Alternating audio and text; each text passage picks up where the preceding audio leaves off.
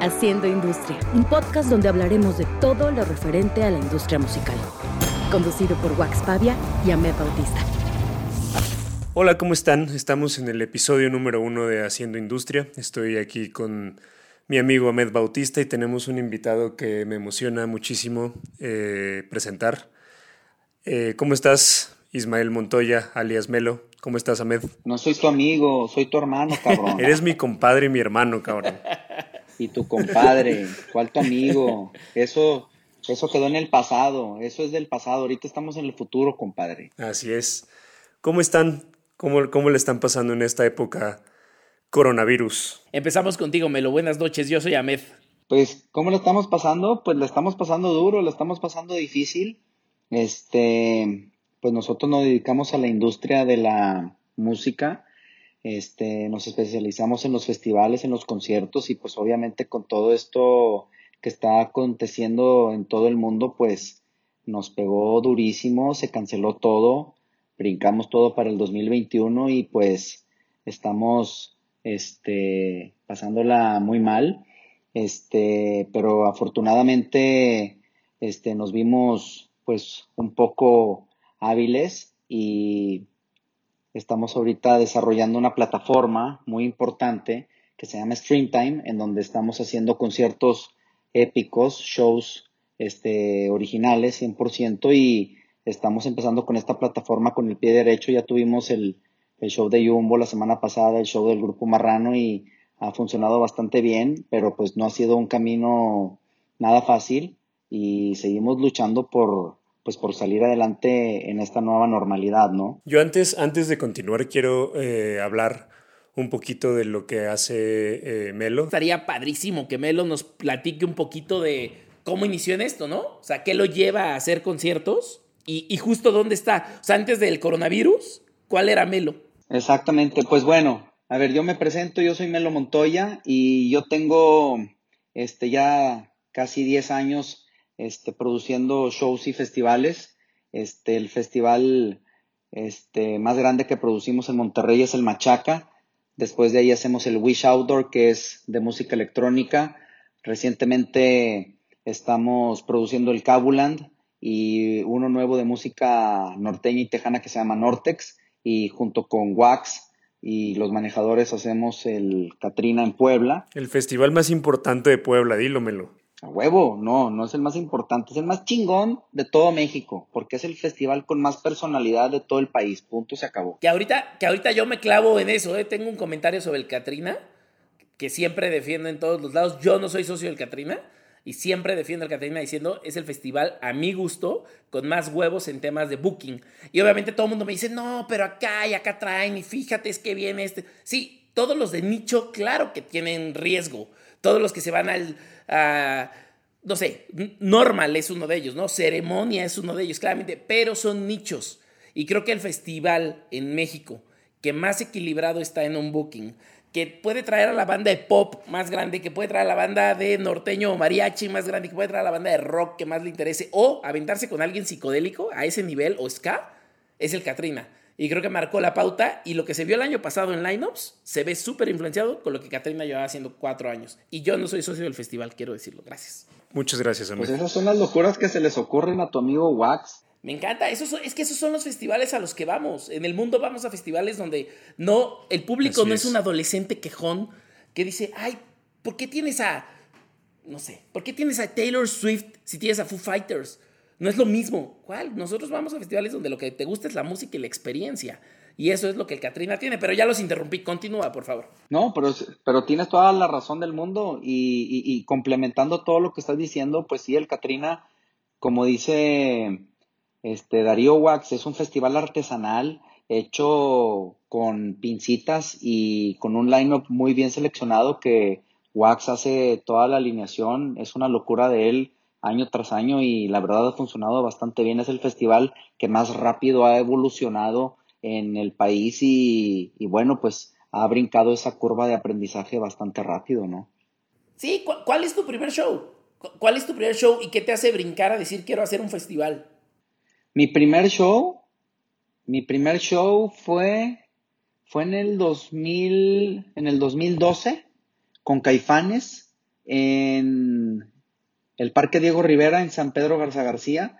Me acuerdo que fue una locura porque literal era un estacionamiento de un amigo que le pedí rentado, este, padrísimo el estacionamiento y no, no, no, no, fue una locura porque pues la colonia es una colonia medio, medio, medio sangronzona y, y pues metimos 15 mil gentes, este, se colapsó toda la periferia de, de San Pedro Garza García, salimos en los noticieros y pues fue una, una locura y un aprendizaje padrísimo. Este, después de ahí hicimos el Machaca 2013 porque mi hermano inició con el Machaca 2011 y lo dejó de hacer el 2012 y de ahí empezamos con la, con la vida del Machaca que año tras año se ha hecho desde 2011, solamente se suspende 2012 y de 2013 en adelante, ¿verdad? Ya. ¿Y tu familia se dedicaba a esto? O sea, ¿tu hermano lo hacía? ¿Tu hermano es mayor? Mi hermano es menor. Este, mi familia se dedica al mundo del entretenimiento. Mi abuelo fundó una compañía en 1965. Esta compañía se llama Aundisa. Es una compañía este, que empezó con música regional mexicana. Ahí grabaron artistas muy importantes y muy grandes como Bronco, Los Temerarios, Capaz de la Sierra, este, Grupo Liberación, este, Julián Álvarez, entre otros. Y bueno, yo trabajé en esa disquera como A&R, este, trabajé en Universal Music, trabajé en Universal Music de Estados Unidos y bueno, mi familia decide vender la compañía, este, yo, este, me quedo prácticamente en Monterrey, fundo unas escuelas de música llamadas Music Stars, hago unas franquicias aquí en Monterrey padrísimas, duro tres años con ellas, me caso y mi hermano me invita a formar parte del, del Machaca y pues de ahí en adelante ya estoy con él en este festival. Interesantísimo, me encanta. Y en esta toda, y en esta toda locura que me llegó, que me llevó el wax. Así es, te, como, como les contaba, un día llegó Melo a la oficina a pedirme shows de enjambre y terminamos haciendo muchas locuras. Eh, de verdad es uno de los promotores que más respeto y que, que más huevos tiene. Eh, todo, todo esto que, que está diciendo Melo a inicios de este año se lo llevó un virus eh, por ahí que se llama el coronavirus y nos vino a chingar absolutamente todo lo que, lo que teníamos, los planes, eh, vino a, a, colapsar prácticamente la industria. La industria musical yo creo que es la, de las industrias más golpeadas por, por este, este virus y quiero saber qué, qué piensan, qué, qué, qué han hecho, cómo lo han librado en estos momentos difíciles? En particular, en particular, yo juego dos papeles, bueno, juego muchos papeles, pero juego dos papeles principales en lo que hago en la industria musical. Uno es, tengo una empresa de mercancía oficial en un país pirata, para los que no lo saben, se llama Mercadorama, obviamente Melo y Wax lo saben. Eh, y si no hay conciertos y si no hay festivales y si no hay eventos en vivo, no hay mercancía oficial que se venda, porque estamos acostumbrados en Latinoamérica a comprarlo durante el evento, no estamos acostumbrados a comprarlo online. Entonces ese es como el primer, el primer freno, ¿no? Cuando nos meten freno de mano, no solo se acaba lo que ya tienes proyectado que vas a vender en un año, sino que lo primero que pasa es que lo que ya tenías para los siguientes dos meses, tú ya lo habías comprado y tú ya lo habías impreso. ¿En dónde estábamos, Ahmed? Perdón que te interrumpa, ¿te acuerdas? Estábamos en algún concierto de alguien Ajá. cuando te dije yo, eh, Vive Latino y Pal Norte se van a la chingada. Ajá. ¿Te acuerdas? Y que me dijiste, puta madre, tengo todo impreso y ya tengo. O sea, ahí, por ejemplo, fue uno, fue uno de los primeros golpes reales que yo viví, o sea, que yo vi que le estaban pasando a alguien y, que, y, que, no me, o sea, como que no lo, no lo dimensionaba hasta el momento en el que lo dijiste. Afortunadamente Vive Latino eh, sucedió, pero en ese momento en el que dijiste, no mames, ya tengo impresas todas las, las playeras, ya tengo merch, ya tengo esto, ahora qué chingados va a ser, ahí de verdad fue un momento en el que dije, madres, esto se va a poner muy cabrón. Claro, porque el tema es, tú vas construyendo durante 10, 11 años una carrera en, un, en una industria y en un nicho de industria, en este caso la mercancía oficial, esperando que te lleguen golpes como vender en un festival o vender en un foro sol. ¿No? O sea, si logras vender en un Foro Sol, ya estás en las grandes ligas. Y nosotros empezamos a vender en Foro Sol el año pasado. Entonces, el año pasado que fue terrible, 2019 fue un año asqueroso económicamente, dijimos, no importa, el 2020 nos recuperamos, entonces cerramos cuatro giras Dentro de las cosas, hacemos dos festivales. Le hacemos al Ceremonia, que es uno de nuestros festivales favoritos de la historia. Lo hace bien, lo entiende perfecto, el equipo de Eco lo entienden clarísimo y hemos trabajado con ellos muchos años haciendo no solo el merch del festival, sino también el merch de las bandas principales, ¿no? El otro, el Hello Fest, que este año se venía al DF. Entonces veníamos construyendo con el Hello Fest un par de años increíbles, de ventas increíbles, y venirse al DF representaba muchísimas ventas más. Y para mí, muchos menos costos más en operación, ¿no? Porque no tengo que mover a todo un grupo de coordinadores allá con vendedores locales, pero muevo a toda la gente, la hospedo en hoteles, pago aviones, tal. Entonces, la esperanza de que fuera en DF era increíble. Más cuatro giras, dentro de las cuales estaba Idols, esta banda británica de Bristol que venía a vender unas cinco fechas y que son conocidísimos por vender muchísima mercancía. Tenemos Tame Impala, Tame Impala y eh, les abría MGMT, Foro Sol y Monterrey y teníamos la gira de Ricky Martin de 12 fechas dentro de las cuales había un Foro Sol. Entonces, cuando tú ya construiste durante 10 años en ese camino, te empiezas a preparar, no solo financieramente, sino tu trabajo ya no es de un día para otro, tu trabajo es de dos meses antes, tres meses antes, cuatro meses antes, y ya lo imprimes y de pronto te meten freno a mano y te dicen, ya no va a pasar. Y el problema de que ya no pase no que algo que algo que me gustaría, perdón que te interrumpa de nuevo, Med, algo que me gustaría también que, que la gente entendiera, porque seguramente muchos de los que nos están escuchando piensan como, ah, ok, ya se quedó ahí y lo puede vender, pero no es así, o sea, si no lo vendes en el concierto en el que el manager o el promotor te dieron la autorización de venderlo, no lo puedes vender y muchas veces ese merch se queda eh, guardado o prácticamente lo tienes que destruir porque es más costoso tenerlo en bodega que, que destruirlo, entonces es más, más complicado de lo que podría Sí, justo, justo iba para allá. O sea, la parte grave de esto es que son licencias limitadas, ¿no? O sea, cuando tú haces las cosas bien en ese modelo, siempre pierdes, ¿no? El mundo está hecho para los malos, para los que hacen piratería y son los culeros. Entonces tú pagas una licencia limitada que te permite vender solo en un evento o en un festival o en una temporalidad, pero sobre todo es evento en vivo. Es decir, no significa que lo puedes vender online ni que lo puedes vender fuera del evento. Solo puedes vender el evento en vivo. Luego ya toca hacer una renegociación donde dices, oye, me sobraron 100 de 1000 t-shirts o me sobraron 3000 de 10000. Necesito que me ayudes a venderlas y las quiero vender en remate. Entonces siempre es un estira y afloje porque la banda te va a decir, uno, ¿por qué la quieres rematar? ¿No? ¿No me hace quedar bien que tú remates algo? Dos, yo no lo voy a comunicar. Si quieres, ponlo a vender en tu página web, pero yo no voy a avisar que lo vas a vender. Entonces, ¿qué te garantiza que lo vas a vender si finalmente la gente lo esperaba en el show? Y tres, la parte más importante, trae fechas. Entonces no es como que se lo puedes dar y lo puede vender en otro lado. Si una playera dice México, Monterrey, Guadalajara, Jalisco, y su siguiente gira es en Costa Rica y luego en Estados Unidos, ¿por qué se va a llevar esa playera a vender? y llevan el año aparte, ¿no? Y llevan el año. Entonces pierdes todo, ¿no? O sea, en casos particulares como el de Ricky Martin, ha sido increíble, increíble. O sea, hemos ido y venido con 20 mails con las personas de merchandising que están en Brasil que se llama César y es increíble, César Carpanés, y entonces estamos viendo incluso la posibilidad de que ellos lo compren y ellos lo vendan. O sea, porque saben que todo mundo está en el coronavirus, es una crisis mundial y hasta lo podrían vender. Pero, pero al, final, al, final son cosas que las vas resolviendo eh, tres meses después y que incluso no las has podido resolver al 100%. Y que te implican un gasto y te ha tenido parado el, justamente tu, capital de, inversión y de movimiento. El flujo de efectivo se frenó. Completamente detenido. O sea, el flujo de efectivo se frenó y estamos quebrados. A mí hay algo que, pero estás con todos los ánimos de, para salir adelante y, lo, y saldrás adelante. A mí algo que me, que me marcó también otro de los momentos del coronavirus, que justamente fue uno hablando con Melo, eh, que a un integrante de, una de mis bandas eh, lo iban a correr eh, de su departamento. O sea, al final el papel que yo juego como manager es de resolverles eh, las situaciones y, los, y, las problemáticas a las que se van enfrentando día a día los artistas. Entonces llega un punto en el que mi teléfono sonaba y sonaba y me contaban historias de cosas que pues yo no podía resolver porque no había manera. O sea, es, es, un, es una situación que está golpeando al mundo entero y que está golpeando parejo, ricos, pobres, eh, bandas exitosas, bandas nuevas, o sea, está, está golpeando parejo.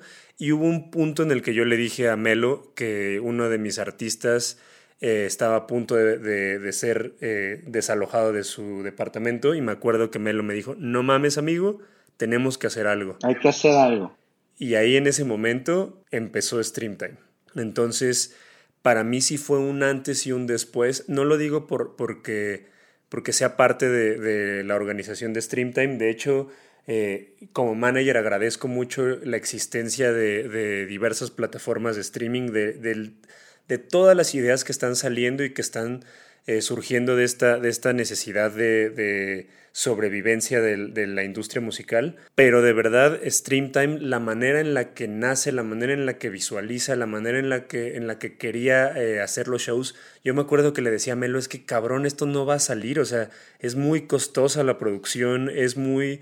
Eh, arriesgado, le decía, te estás volando la pinche cabeza y el güey me decía, amigo, tranquilo, me decía, tranquilo que esto va a ser un madrazo y el, el, sábado, que es el, perdón, el viernes que se estrenó el, el, concierto de Jumbo en la plataforma, ahorita nos vas a contar, Melo, de, las, de las problemáticas a las que te enfrentaste, pero, pero el ver el concierto en, en vivo, el, el, stream time, como, como le estamos llamando, de verdad era de, de, se te ponía la piel de gallina y era como de madres, o sea, esto está pasando y qué chingón que esté sucediendo y de verdad, lo repito, agradezco muchísimo a las plataformas que están haciendo porque de verdad son, son escapes para, para pues conseguir trabajo y, emplear a muchas personas que también se quedaron sin trabajo porque también no solo es eh, los artistas, o sea, hay muchísimas familias que comen de esta industria musical. A mí me encantaría entender qué te lleva a pensar con todo lo que estaba pasando, todo el mundo estaba haciendo streamings, ¿no? O sea, vivimos en un mundo donde todo el mundo puede prender Zoom o Google Hangouts o Skype, cualquier cosa, o YouTube Live o Facebook Live, cualquiera de estas, y todo el mundo puede hacer un video, ¿no? Y todo el mundo puede hacer un live. ¿Qué te mueve a decir, no, se necesita una plataforma específica que trate temas específicos y factores específicos de cuando uno quiere hacer un en vivo? Fíjate, yo siempre he sido muy partidario de de, los lugares más icónicos de cada ciudad y Monterrey este, en sí tiene muchísimos lugares turísticos y muchísimos lugares mágicos y fantásticos que la gente no conoce, que no se ha dado el tiempo de venir a, visitar. Este, sabemos que tenemos muchos turistas, pero que vienen a centros de, de negocios, de convenciones, inclusive a festivales, este, y otro tipo de eventos, pero no se da el tiempo de conocer las maravillas que tenemos nosotros aquí en Monterrey, como los escenarios naturales que tenemos, que es la cola de caballo, la Huasteca, las grutas de García, el mirador de la Estabandera, este, tenemos el edificio más bonito de toda Latinoamérica, que es el pabellón M, con un auditorio padrísimo. Chipinque, Chipinque, este Brandon Flowers es súper fan de Chipinque. Exactamente, Brandon Flowers, siempre que viene a Monterrey, siempre sube hasta el pico, hasta la M y baja, o sea, es fanático. Este, hay fotografías de él subiendo Chipinque, entonces, este, pues ahí fue cuando se nos prendió el foco para poder hacer este esta serie de conciertos épicos, mágicos, desde lugares mágicos, y, y, bueno, los estamos grabando a 16 cámaras, a cuatro drones, con iluminación de primera generación, con un buen audio, con una buena mezcla, este, con un buen equipo, con una buena producción. Y la verdad pues sí estamos revolucionando la calidad de los streamings y la gente lo está agradeciendo bastante bien porque aparte la plataforma de StreamTime es una, es una plataforma tan amigable que puedes tú contratar tu concierto con una facilidad este, de primera mano, estás a dos clics de comprar tu show y de ponerlo en tu televisión y disfrutarlo con tus chelas, con tu botana, con tu cena, con tus amigos, con tu familia, con tu novia, con tu esposa. Y pues la verdad es que sí estamos nosotros como despertando esa industria del entretenimiento, de la música en esta época tan difícil, ¿no? Te voy a hacer varias preguntas desde alguien que no conoce la plataforma, ¿no? En el momento que yo pago un concierto, por ejemplo, yo pagué el de Jumbo y me lo eché. Yo lo puedo ver después, si no lo hubiera podido ver en ese momento y pagué mi boleto, pero lo quiero ver después, se me queda como, como en espera de activarse, o es una cosa que yo tengo que estar también sujeto al tiempo para verlo en vivo. No, no, no, no, no, no. O sea, la plataforma Streamtime es una plataforma en donde te dice, Jumbo se va a presentar el día 3 de julio a las 9 de la noche y a las 9 de la noche del 3 de julio hay que estar presentes en la plataforma. Recomendamos nosotros llegar como cualquier concierto media hora antes para que agarres tu lugar, para que conectes tu celular, para que conectes tu internet, conectes tu pantalla y lo vas a ver solamente una vez. ¿Qué sientes ¿Qué hace diferente? Digo, yo te voy a dar ahorita mi opinión, obviamente, pero ¿qué sientes que hace diferente a la plataforma con todas las ofertas de streaming que hay ahorita? Porque ese era justo el punto y yo tenía este tema con Wax. O sea, Wax es una persona con la que al menos me hablo, intentamos al menos hablarnos una vez a la semana y siempre, siempre nos gusta debatir lo que está pasando para entender hacia dónde van las cosas, ¿no? Y en cuanto esto pasó, lo primerito que surgieron fueron todos los conciertos en streaming y todos los conciertos pregrabados con playback, todo, el tipo de cosas que estaban pasando al mismo tiempo y todo el mundo lo intentaba, ¿no? Entonces la primera cosa que sucedió fue que tuvimos una sobreoferta y teníamos una, o sea, te metías a Instagram y hay 700 lives y te metías a Facebook y había 700 lives que estaban sucediendo, entonces también la oferta provocaba que no pudieras ver todo lo que querías y cuando lo veías la calidad no era necesariamente la mejor. Entonces, en cuanto me platica él, oye, va a lanzarse esto, ¿cuál es tu opinión de que se lance una más? Yo recuerdo haber dicho, lo primerito que pensé fue, uta, una más. Una más de todo lo que hay, ¿no? ¿Qué lo hace distinto? Pues lo que lo hace distinto es la calidad, es la facilidad y la amabilidad y la accesibilidad que te da la plataforma. O sea, tú la bajas desde tu este, Apple Store o desde tu Google Play ah, directamente a tu celular, te registras, ves los shows que hay disponibles, los contratas, los pasas a tu tele el día que es, a la hora que es y punto, se acabó, lo disfrutas con una calidad padrísima. Este, yo creo, Ahmed, este, que los lives que, que, que fueron en marzo, que fueron en abril, la verdad fueron muy buenos, fueron muy cumplidores, porque esta pandemia nos agarró desprevenidos y la verdad es que nos dio un golpe y un zape muy, muy duro y necesitábamos entretenimiento en nuestras casas porque no podíamos salir y el primero que se hizo con Chris Martin de Coldplay fue de todo un éxito y la verdad es que nos trajo música a nuestras casas y nos alegró el día. Entonces, pues yo creo que cumplieron muy bien su función este, en estos primeros meses, pero pues obviamente este, hay que evolucionar y hay que brindar calidad y hay que mejorar este, toda esta situación para que la gente vea cada vez cosas diferentes, ¿no? Y más ahorita, pues que no existen los conciertos, que no existen los festivales, no podemos salir ni a un antro, no podemos salir ni a una tocada, ni a un auditorio nacional, ni a un lunario, no podemos yo, yo algo que algo de lo que hablaba Melo ahorita de, de los primeros streamings de marzo cuando, cuando inicia este tema de la cuarentena y de toda la pandemia ya a un nivel eh, mundial, eh, salta un, hace que salte uno de los puntos más importantes que quiero recalcar en este, en este podcast, justamente es para hacer industria, es la importancia del contenido. Eh, yo lo que, lo que siempre le digo a los artistas, de hecho, los artistas de la oficina, eh, prácticamente ninguno hicieron un, live streaming a, través de, redes sociales. los que se hicieron fueron como muy escogidos y para ciertas causas. Y siempre es darle esa importancia al contenido. muchas veces la gente, eh, las mismas personas no le dan esta importancia y este valor al contenido a pesar de que el entretenimiento era lo que hacía que no nos volviéramos locos en nuestras casas encerrados. Entonces era, era una cosa muy lógica el, decir, a ver, estás viviendo, eh, tu cordura se basa en Netflix, se basa en Spotify, se basa en YouTube, y cuando te dicen que pagues por eso, te encabronas. Entonces es como un, un poco el, cambiar el chip de, darle el valor a la parte artística, porque de verdad hay muchas personas que, trabajan en esto y que realmente es algo 100% profesional y que si queremos crear industria tenemos que empezar con, cambiar la mentalidad y con eh, entender que el, el arte y el entretenimiento es parte de un negocio y es algo sumamente importante. Entonces, desde ahí como público le tienes que dar el valor, pero también tú como artista o como manager le tienes que, dar ese valor y no tienes que regalarlo. Entonces yo al, principio de esto les decía como de no, no lo regalen porque no sabemos cuánto tiempo va a durar esto y al final esto va a ser lo único de lo que vamos a poder vivir. Entonces sí les recomiendo a todos los que nos están escuchando que le den mucho valor al contenido, que sean muy estratégicos con la manera en la que lo van a lanzar y ahí se liga un poco a hablarte yo desde mi punto de vista de manager de qué hace diferente a Streamtime. Para mí, en el momento en el que Melo llegó a, presentarme la, propuesta, para mí es muy importante la manera en la que se ven mis artistas. Entonces, eh, justamente como yo le estoy pidiendo al público que le dé valor al contenido y al, trabajo que hacemos, yo también le pido a mis artistas y a mis promotores con los que trabajo que le den el valor al público y que le den un producto de calidad.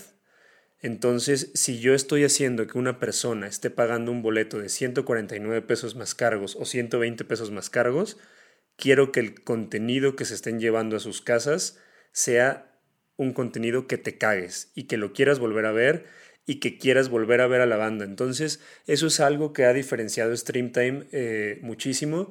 Eh, ahorita Melo nos va a seguir contando un poquito de eso, pero sí quería que, esto se, quedara acá en, este, en este podcast. Pues es que, Ahmed, es bien importante el que nosotros como promotores que vivimos de los artistas y que los cuidamos bastante y que invertimos en ellos para su desarrollo cada quien en su plaza, pues los cuidemos también en streaming y también necesitamos este darles la mejor calidad a ellos este interpretando sus shows y que la gente los vea en sus casas de una manera digna, de una manera pues perdóname la palabra, pero chingona y que lo disfrute con una calidad excepcional y que sienta como si estuviera sentado en primera fila del Auditorio Nacional, cabrón. Sí, y, creo que es valiosísimo lo que plantean. O sea, el tema de hacerle entender a la gente que todo tiene un costo, ¿no?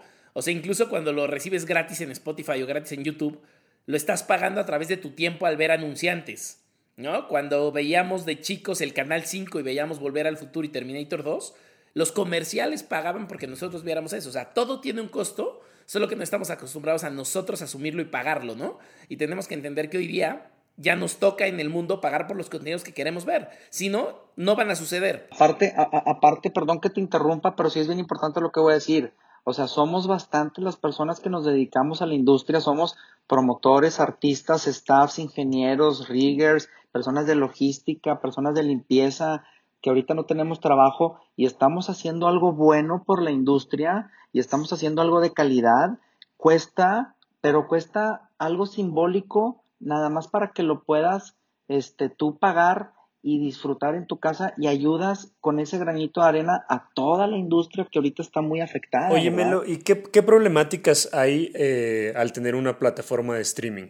¿A qué te enfrentas como en cuestión de derechos de autor, en, todo este tema, ya hablando un poco más de, la parte de industria y de, permisos y demás? Eh, ¿A qué, qué, es lo que te enfrentas y qué, qué problemáticas reales hay con la plataforma, porque me imagino que no nada más es crear la app y, hacerlo. No, no, no, pues definitivamente no, hay que este, negociar los derechos de autor, hay que respetar a la SACEM, hay que respetar las obras, hay que respetar a los autores y pues obviamente como estamos en un mundo nuevo, pues obviamente ahorita se están haciendo las negociaciones justamente para los porcentajes de regalías que se tienen que pagar. Mi madre Patricia es la que lleva esa negociación y la lleva muy bien con toda la industria de la Max y, y, están en pláticas ahorita, pero lo que yo te puedo decir es que yo me siento muy feliz de que podamos estar haciendo pues algo de calidad y de primer mundo para ayudar a la industria y para ayudar a los artistas y a toda la gente que ahorita está sin chamba, ¿verdad? Y además que estamos satisfaciendo una necesidad que la gente quiere en sus casas, quiere música, quiere contenido nuevo, quiere este, sonidos y sentir pues que está en el concierto en vivo, ¿no?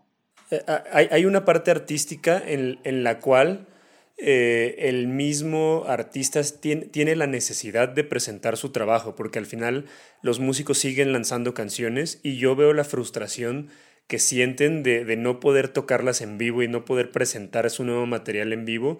Y de verdad, por ejemplo, en el caso de, de O'Kills o de, de Lazo, de Marco Mares, que, que, van a estar dentro de Streamtime. Eh, la emoción que sentían cuando les dije es que van a tocar en vivo y van a, van a hacer un concierto en streaming, de verdad era como de, no mames, ya, ya quiero que pase y se están emocionando. Entonces es algo también que yo creo que, que le hace mucho bien a, la industria desde el lado artístico. ¿Qué ibas a preguntar? Sí, dos cositas. Una, sobre este tema de permisos, ¿cuál es tu opinión sobre que normalmente en un evento en vivo, la SACOM, que es derechos de autor, ¿no? Te cobra el 6% y ahorita quieren cobrar el 12% y además quieren cobrar una regalía sobre los patrocinadores que logres vender. Bueno, pues ahí Wax va a tener que arreglar eso, ¿verdad? En el mundo nuevo. En la nueva normalidad, bienvenidos. Pues, pues yo creo que justo es hacerle entender a, las personas el, la difícil situación que se está viviendo. Yo creo que siempre va a pasar esto de, pues de los porcentajes de, reacomodar, porque al final, eh, contractualmente, eh, por ejemplo, en disqueras, en SACOM y demás, eh, es algo que nunca antes habíamos visto. Y pues al final vamos a tener que irlo acomodando y ir, ir surfeando la ola para, para que esto vaya avanzando, porque también otra de las cosas que, no se da cuenta en realidad la industria es que a lo mejor sí estamos haciendo el, el, stream time de Porter y de Jumbo y de Grupo Marrano y demás, pero también hay una escena emergente que tiene la necesidad de, darse a conocer y de buscar eh, espacios. Entonces, si, si no se acomodan los porcentajes y si no se acomoda como absolutamente todo, va a ser imposible. O sea, al final para Streamtime, por ejemplo, el hecho de tener a un artista dentro de la plataforma le genera un costo base. Entonces, pues al final es, es, algo bien difícil. Es como, es como en algún momento tú con Caradura, Med. O sea, a ti te representaba el hecho de abrir Caradura un, un, cierto costo de nómina. me, costaba menos abrir y que me costaba abrir, ¿no? abrir, si abría, me costaba mucho más, aunque estuviéramos perdiendo. Exactamente, entonces yo creo que va a ser como acomodar un poquito esto y yo espero que en un, en un par de meses eh, tengamos ya una claridad eh, más tranquila, porque pues al final esta, esta cuarentena va para largo. Estamos muy contentos porque la verdad la gente está disfrutando en sus casas y, y pues estamos regresando la felicidad a los hogares y la gente está aportando su granito de arena para que la industria se reactive, ¿no? Y la economía pues vuelva a florecer porque sí está demasiado Yo tengo una, una, última pregunta, Melo. Eh, en, este, en este podcast quiero que hablemos al chile, así como, como se dice vulgarmente, al chile verde. ¿Y qué pasó con este ciberataque? ¿Qué, qué, sucedió con Streamtime? ¿Qué, qué, qué, qué fue lo que pasó? ¿Qué, ¿Qué le podemos decir a la gente que nos escucha? Este, el primer día de la inauguración del, de la plataforma, este, teníamos el show de Jumbo a las 9 de la noche y la gente se empezó a conectar 15, 20 minutos antes, todo estaba padrísimo, todo iba corriendo bien. A las 8.55 recibimos ataques que venían del otro lado del mundo, nos están diciendo que algunos de Afganistán y otros de Rusia, este, literal ciberataques este, contratados por otras personas para hacer daño a la plataforma y que no sucediera el show de Jumbo sacando a todos los usuarios de la plataforma. Que es importante señalar, perdón que te interrumpo otra vez, Melo, eh, es muy importante señalar que al momento de que hacen un hackeo o un ciberataque, eh, el, hecho de que vengan desde otros lados no quiere decir que realmente haya un afgano queriendo chingar Streamtime, sino que...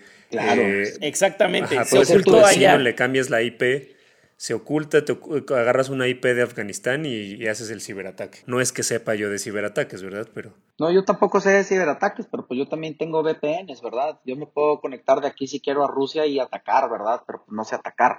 Este, entonces, pues ya está ahorita este los tecnólogos con el forense, que así le llaman, están recapitulando todos los información, están recapitulando todos los datos de dónde venían, están checando las, IP, las IPs, los VPNs, pues para dar por el responsable porque hay mucha gente muy importante detrás de esta plataforma, este, muchos empresarios, mucha gente de la iniciativa privada, acá en Nuevo León está apoyada también por el secretario de Turismo del Estado. Y entonces, pues no es nada lindo el, el crear algo que haga el bien a la sociedad y que salve a una industria y que por el dolo de alguna persona se ve afectado. Entonces, pues sí, nosotros vamos a investigar hasta llegar con el responsable. Justo una de las cosas que platicaba siempre con Wax desde que lo conozco, hace 10 años, es que en México ese es el problema del por qué no hacemos industria, ¿no? De hecho, por eso este podcast se llama Haciendo Industria, porque queremos entrevistar a todos los que conocemos que están haciendo algo de valor.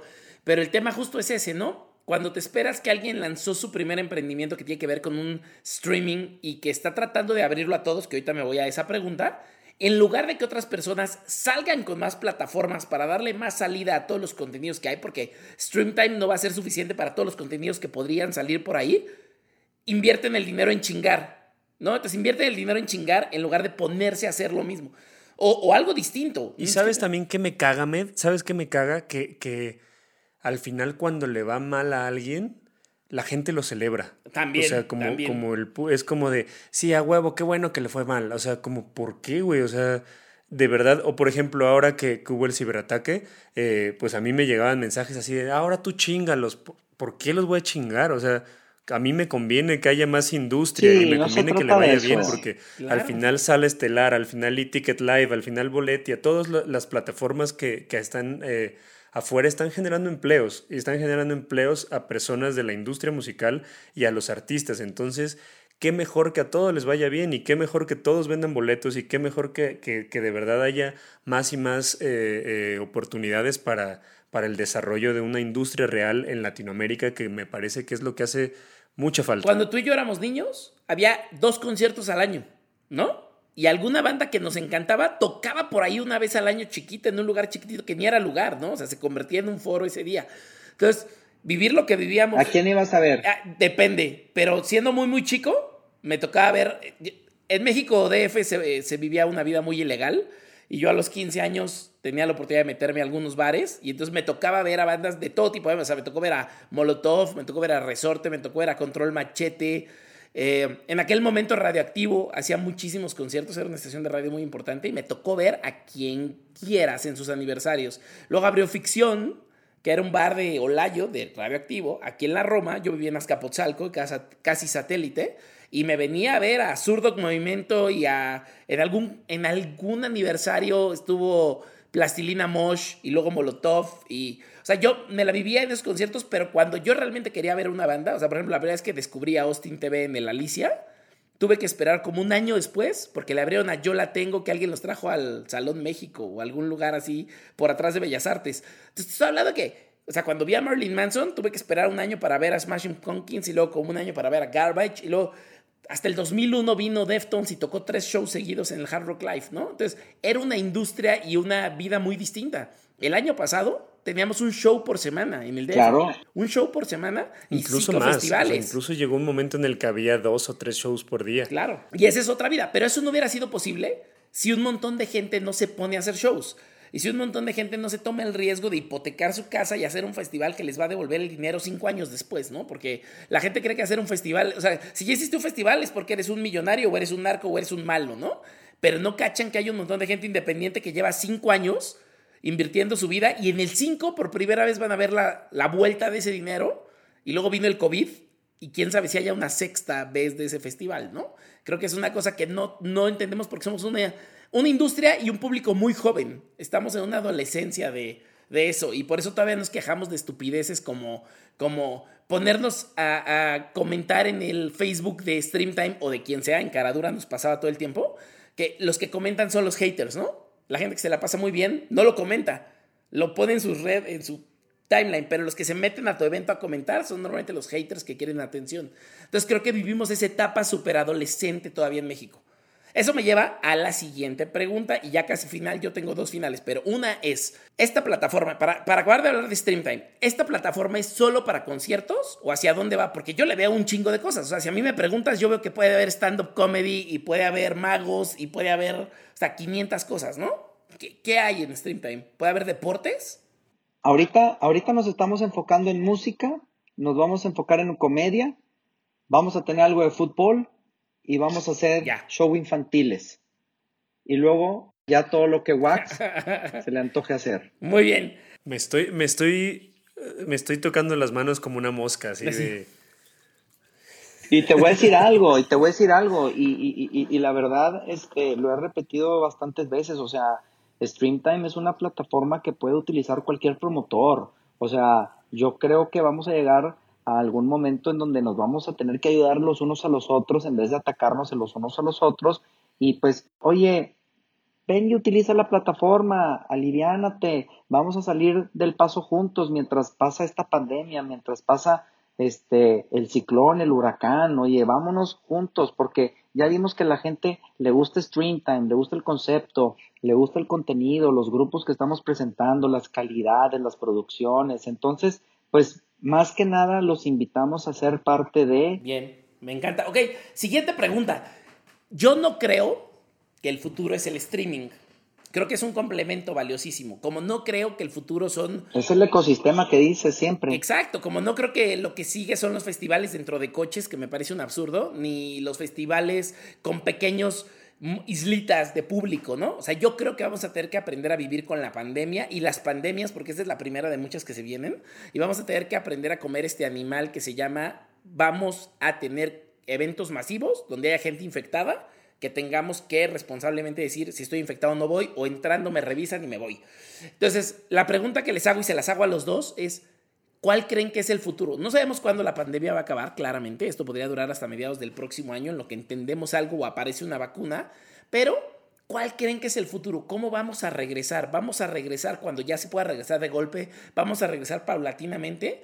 Un festival requiere millones y millones de pesos, no solo en anunciantes, sino en inversión privada. ¿Se puede regresar a un festival? Desde el lado de vista de management e incluso como de festival, la realidad que yo veo es que, que sí veo muy complicado el hecho de que se regrese a esa normalidad hasta que haya una vacuna o un tratamiento para, para, para este virus. Eh, creo que, que, estos conciertos de sana distancia, no son, no son algo real, al menos en México, por el, tipo de, costos, como, como bien dices, o sea, son muy altos, el, boleto tendría que estar muy, muy, muy alto, o todos reducir sus costos, pero aún así siento que no es lo mismo, o sea, siento que, que el vivir un concierto así es como, como estar en un soundcheck, o sea, como que está, pero no está. Y, siento que es algo muy frío que al final no va a terminar de, encajar. Eh, el tema de autoconciertos me parece que no tenemos la educación para, hacerlo, o sea, me parece que es muy complicado y puede haber eh, consecuencias bastante graves. Espero que no las haya y de verdad de corazón. Yo creo que una, yo creo que un autoconcierto, perdóname que te lo diga y que te interrumpa, para todos los que quieran hacer un autoconcierto, yo creo que es volver a los raves del de los noventas, que eran bien peligrosos. Y ustedes fueron, yo también fui, y no eran tan chidos. Pues es que sí conllevan muchas cosas. Y creo que, en algún punto sí va, a existir una, vacuna. Eh, vamos a volver a una especie de normalidad, pero me parece que, el streaming va a permanecer. Me parece que va a ser una de las cosas que van a seguir y, que nos vamos a adecuar y vamos a, querer ver eh, este tipo de conciertos. A mí se me haría increíble, por ejemplo, eh, soy muy fan de los Strokes y de repente que presenten su disco en Nueva York y haya un streaming y yo desde mi casa lo pueda ver, aun cuando la gente esté en el, en el venue, me parece algo único y me parece que, va a ser realmente una, una nueva eh, etapa de la música que vamos a aprender a vivir con ella y que va a abrir muchas posibilidades. Es que definitivamente la experiencia que ofrece Extreme Time, o sea, sí es este, otra cosa, este, que no existe, o sea, lugares mágicos, lugares turísticos, lugares paradisiacos, este, con tu banda favorita. Ahorita estamos en pláticas con Enjambre, con La Gusana Ciega, con Reino, con Little Jesus, este, con Cuca, y estamos viendo desde dónde los vamos a grabar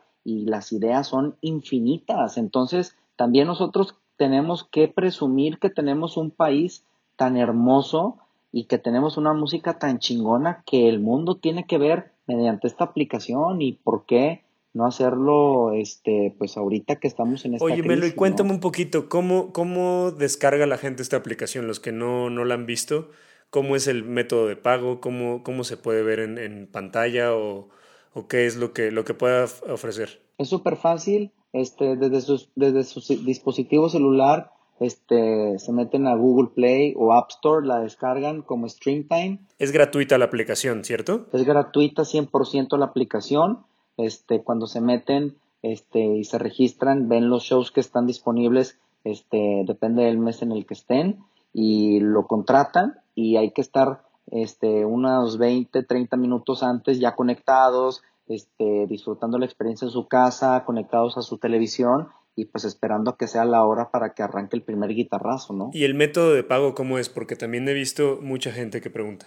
El método de pago es de lo más fácil. Tú puedes pagar con tu tarjeta de crédito, de débito mediante la app, tu American Express, puedes pagar en el Oxxo, este, puedes pagar en PayPal. Este, la verdad es que es muy, muy fácil el contratar el show.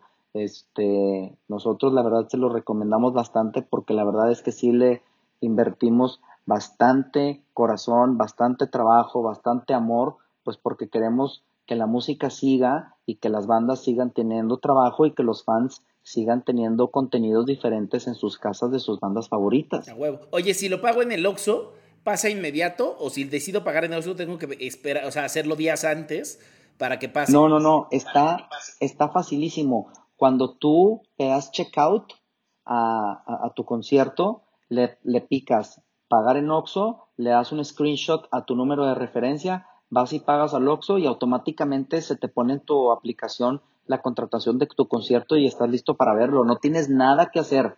Esto es este, esto es muy fácil. Este, no hay códigos, no hay mails, no tienes que ingresar nada, solamente tu tarjeta de crédito, tu PayPal o tu Oxxo. Oye, ¿se puede desde mi computadora? Si no quisiera hacerlo desde mi teléfono.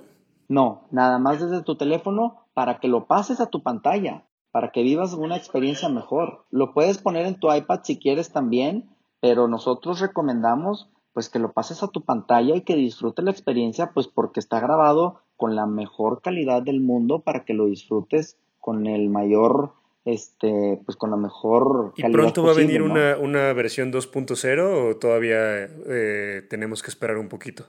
Va a venir una versión 2.0 muy pronto con algunos este, updates que se le van a hacer muy interesantes a la app. Este, va a haber venta de merch, también muy importante aquí con Amed. Entonces esperen la tienda en merch en línea. Este, vamos a, darle upgrades, pero pues para qué damos tantos avances si vamos a tener muchos meses más que platicar de Streamtime, ¿no? Claro. ¿Cuáles son tus redes sociales para que te sigan? Arroba my streamtime. M, Y, streamtime. En todo. Las mías, arroba Melo Montoya. Pero a mí, ¿para qué me quieren seguir? Mejor que te sigan a ti. Que te sigan a ti también, amigo. Tengo una, tengo una pregunta para despedirte como nuestro primer invitado de Haciendo Industria. Una de las cosas de Haciendo Industria justamente es el poder hablar de los demás y de lo que están haciendo bien, ¿no? Y no quejarnos de lo que están haciendo mal.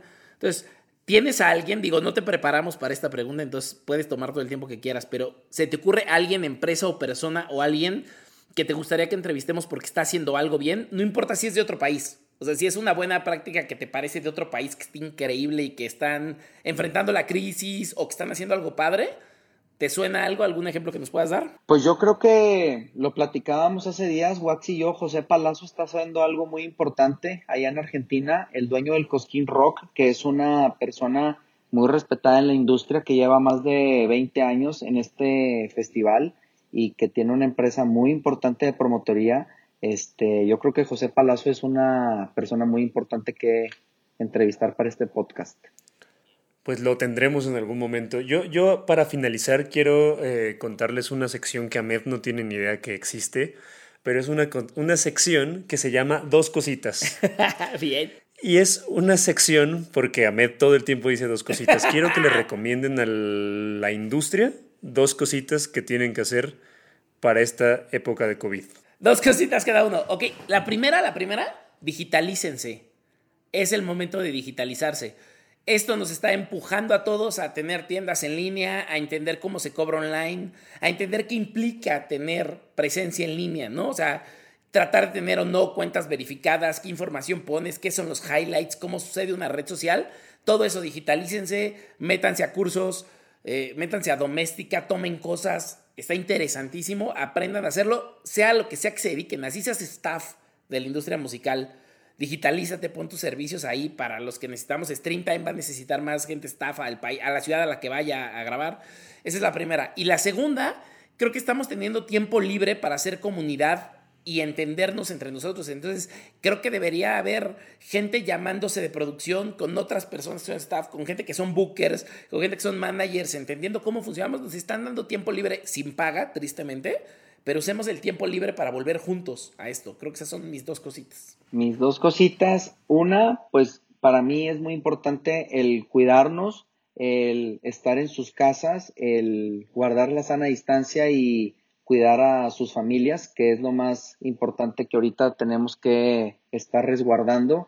Y segunda, la verdad yo sí este, hago un llamado a toda la gente a que siga apoyando a las bandas, a que descargue Streamtime, porque la verdad es que no es porque sea una plataforma creada por, por unos jóvenes emprendedores, sino porque estamos ayudando a la industria a salir adelante, estamos ayudando a nuevas bandas, estamos creando también nuevos desarrollos, este, tantas bandas este, nuevas que Wax quiere mostrar al mundo. Entonces, este, estamos haciendo conciertos de calidad para que ustedes en sus casas puedan disfrutar y aparte están aportando a que todas las bandas tengan trabajo, sus staffs y toda su gente que está detrás de la industria, ¿no? Muy bien. Yo, yo las dos cositas, la primera es eh, apoyen los conciertos online. Eh, de verdad, sobre todo si son músicos o viven de, de la industria musical o de la industria del entretenimiento, apóyenla porque es bien importante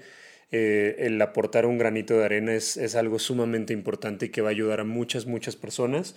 Y la segunda cosa que les recomiendo es no se espanten, eh, la segunda cosita, no se me espanten de esta, de esta época, es, es algo que, que, va a pasar, que de alguna u otra manera vamos a, a, a sobrepasar y más bien utilicen el tiempo, como, como bien dijo Ahmed, utilicen el tiempo para identificar en, en, cuestión de management qué, qué cosas eh, no está funcionando con su banda, desde el nombre, desde cuántas veces ensayan, desde la canción, o sea, tienen el tiempo suficiente como para identificar las cosas que están haciendo bien y las cosas que están haciendo mal y tomar cartas en el asunto para que cuando esto regrese a la normalidad que todos conocemos, eh, tengan un, un producto con bastante calidad y, y hagan más industria.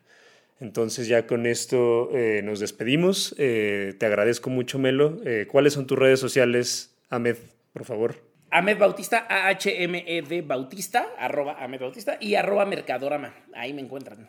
Yo estoy como StarWax en Instagram y como Wax en todas las demás redes sociales. Les agradezco mucho. Muchas gracias por escuchar. Wax, Compártenos. Wax es W-A-K-K-S, ¿no? Así w. es. W-A-K-S. Y síganos en todas las redes como Haciendo Industria. Les agradezco mucho de nueva cuenta por escuchar. Compártanos. Y buenas noches, buenos días, buenas tardes, donde estén. Recomiéndenos y díganos a quién quieren que entrevistemos. Nada es para siempre, amigos.